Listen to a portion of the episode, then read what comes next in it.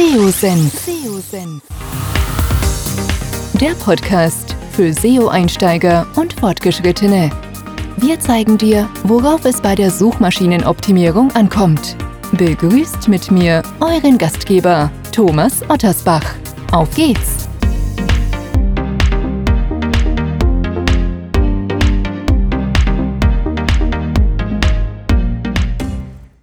Ja, schön, dass ihr wieder dabei seid bei einer neuen Episode hier beim SEO-Senf.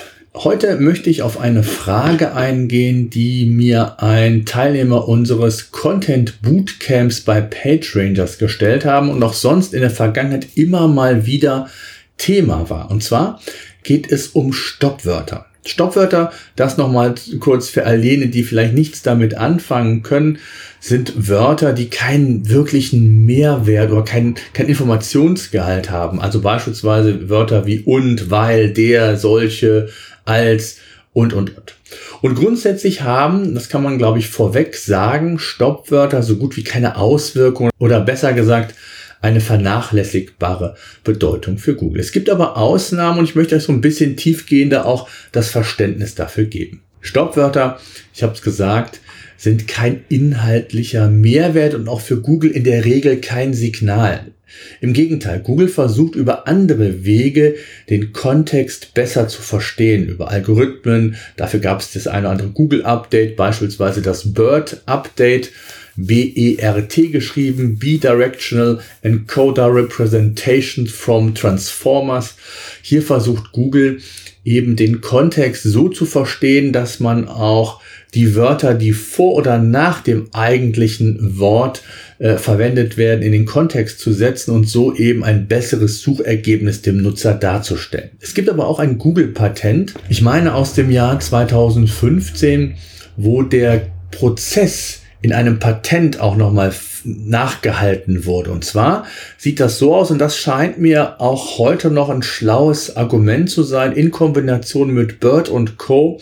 Und zwar versucht Google zunächst einmal die potenziellen Stoppwörter zu ermitteln anhand von bestimmten Listen. Und dann macht Google Folgendes laut diesem Patent. Es werden unterschiedliche Suchanfragen generiert und es werden dann die verschiedenen Dokumente, die Suchergebnisseiten, wenn ihr so wollt, verglichen auf ihren Kontext hin verglichen. Und sind die Kontextdokumente, wenn man es mal so nennen möchte, gleich, spielen die Stoppwörter keine Rolle. Sind sie unterschiedlich, können sie eine Rolle spielen oder spielen vielleicht sogar eine Rolle. Und das wird dann vielleicht nochmal in einem mehrstufigen Prozess entsprechend nochmal verifiziert. So kann ich mir das vorstellen. Aber grundsätzlich so, noch Google hat selbst schon ähm, entsprechend darüber berichtet, dass Stoppwörter keine relevante Rolle spielen. Es gibt die ein oder andere Ausnahme vielleicht. Ich habe ein Ausnahmebeispiel dabei, der See und die See. Ja, bei die See ist das Meer mit gemeint, bei der See der klassische See, wie wir es uns vorstellen. Da spielt vielleicht das Stoppwort eine bestimmte Rolle, weil ich dann entsprechend andere Suchergebnisse als Nutzer erwarte. Dadurch, dass aber Google ja sehr viele weitere Datenpunkte hat, ähm, gibt es, wie gesagt, unter Umständen auch mittlerweile mehr Informationen, die Google wissen lassen, was der Nutzer oder wonach der Nutzer bereits sucht. Ein konkretes Beispiel, eine Frage war von einem unserer Bootcamp-Teilnehmer zu dem Keyword oder Keyword-Phrase SEPA Lastschriftmandat Kfz-Steuer versus SEPA Lastschriftmandat für Kfz-Steuer. Laut ähm, Google oder laut einigen Tools gibt es da, was das Suchvolumen angeht, Unterschiede. Ich würde sagen, dass diese Unterschiede zu vernachlässigen sind und dass Google mittlerweile sehr gut darin ist, den Inhalt richtig zu verstehen. Denn eins darf man nicht ähm, vergessen, SEPA Lastschriftmandat Kfz-Steuer wäre keine schöne Headline. Und wir schreiben Inhalte grundsätzlich nicht für Google, sondern für die Zielgruppe. Wenn der Lesefluss nicht da, nicht da ist, wenn ich nicht neugierig auf mehr mache, wenn ich nicht Erwartungshaltungen teasere in einer Überschrift, die vielleicht nichts aussagend ist, weil sie nur eine Aneinanderreihung von Keywords ist, das ist nicht State of the Art und das sollte man möglichst vermeiden. Denn es ist wichtig, viel mehr auf andere Dinge zu achten als auf Stoppwörter. Ich habe eben mal das ein oder andere Beispiel genannt, wo es von der Bedeutung her Unterschiede sind, aber in der Regel spielen Stoppwörter keine Rolle. Und auch wenn man das Ganze nochmal erweitert auf WDF, IDF mit den Algorithmen, äh, wenn da die entsprechenden Dokumente, also Websites verglichen werden, dann spielen ja Stoppwörter insofern eine Rolle, weil sie extrem häufig vorkommen, aber überhaupt keine Relevanz haben für das Thema, für das ich ja Google Signale übermitteln möchte. Also von daher tendieren die gegen Null und werden auch entsprechend rausgerechnet meist in den gängigen Tools. Viel wichtiger ist es mehr dann auf das Thema Autoritäten, Themenautorität, Expertentum zu achten. Und da sind wir wieder bei dem Thema, was ja, ich immer wieder mal propagiere, dass es viel wichtiger ist, hier entsprechend ja, Expertentum, ein Brand für ein bestimmtes Thema, wenn man so will, aufzubauen gegenüber der Zielgruppe, aber auch insbesondere gegenüber Google. Das heißt, jetzt um bei unserem Beispiel zu bleiben, SEPA-Lastschriftmandat für Kfz-Steuer, jetzt hier einen holistisch geprägten Inhalt zuzuschreiben, ansonsten vielleicht thematisch gar nichts auf der eigenen Webseite zu dem Thema, zu haben, das wird keinen Erfolg bringen. Vielmehr geht es darum, ja in Themenclustern zu denken und nicht in Keywords, sondern eben als Cluster das Ganze zu sehen. Das heißt also versucht, hochwertige Inhalte um bestimmte Artikel herumzubauen, die eurem Nutzer Mehrwert bieten, die Lust auf mehr machen, die ihm ja Mehrwert bieten, indem er auf die weiterführenden Informationen äh, klickt und dort ja weitere Infos für sein Problem entsprechend zur Verfügung gestellt bekommt. Der positive Nebeneffekt ist dann nämlich auch, dass ich die jeweils sehr geschickt untereinander verlinken kann, also mit in, verlinken kann mit internen Links. Und auch das stärkt letztendlich nicht nur die Autorität als solches, was die ganzen Themen angeht, sondern hilft Google auch ähm, entsprechend hier neue Informationen bzw. neue Texte auch schneller zu finden, schneller zu ranken.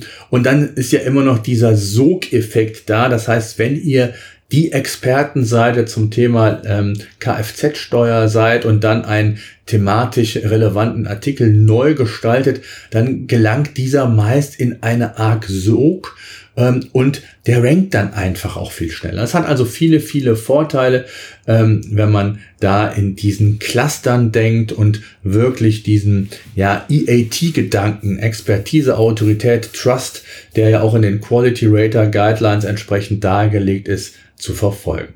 Also schaue dir die Themen an oder die Inhalte an, die gefragt sind zu dem Thema. Schaue dir an, welche Content-Formate außer Text vielleicht relevant sind. Bei dem Thema Kfz-Steuer äh, wird es jetzt nicht unbedingt äh, das Videoformat sein, sondern vielleicht eher schematisch eine Infografik. Aber es gibt ja auch andere Themen, das ist ja erstmal allgemein zu sehen. Ne? Dann ist es wichtig zu schauen, wie stellt sich der Suchintent dar. Kein Text ohne Verifizierung des Suchintents, ganz wichtig. Verlasst euch nicht auf die einzelnen Keywords, sondern überprüft den Suchintent, die Art, welche Dokumente auf den vordersten Plätzen ranken, ob Google euch hier weitere, äh, ich nenne es immer indirekte Signale gibt, also ne, Google als beste Marfo-Quelle, wie ich immer sage, weil man dort schon sehr viel mitnehmen kann und mit dem Ziel, das ist zumindest immer meine Intention zu sagen, ich möchte den besten Inhalt, nicht den zweitbesten, nicht den drittbesten Inhalt zu dem Thema, ich möchte den besten. Also das, was den Nutzer interessiert, möchte ich darstellen. Das heißt nicht, dass ich immer den ähm, Text habe, der am umfangreichsten ist, sondern ich möchte den besten haben, auf den Punkt gebracht, so dass ich hier meinen Nutzer quasi befriedigen kann, also einen Bedarf quasi lösen kann. Das sind wichtige Signale für Google und ob da jetzt ein Stoppwort mehr oder weniger drin ist, ist eigentlich zu vernachlässigen. Ähm, wenn ihr andere Erfahrungen gemacht haben solltet, schreibt mir gerne an podcast.seosenf.de. Ansonsten freue ich mich auch über eine Diskussion und ähm, hoffe, ich konnte euch so ein bisschen für dieses Thema sensibilisieren. Es kommt auf andere Dinge an, nicht auf die Stoppwörter, ob da eins drin ist oder nicht, sondern es gibt wesentlich wichtigere Signale und da sollte man sich drauf fokussieren und immer, und das ist ganz wichtig zum Schluss nochmal, den Leser im Fokus haben. Wenn der Lesefluss gestört wird durch zu viele Stoppwörter, ist das nicht gut. Letztendlich werden die Auswirkungen dann auf andere Art und Weise zu spüren sein. Also nimmt das einfach mal mit und ich freue mich über Feedback.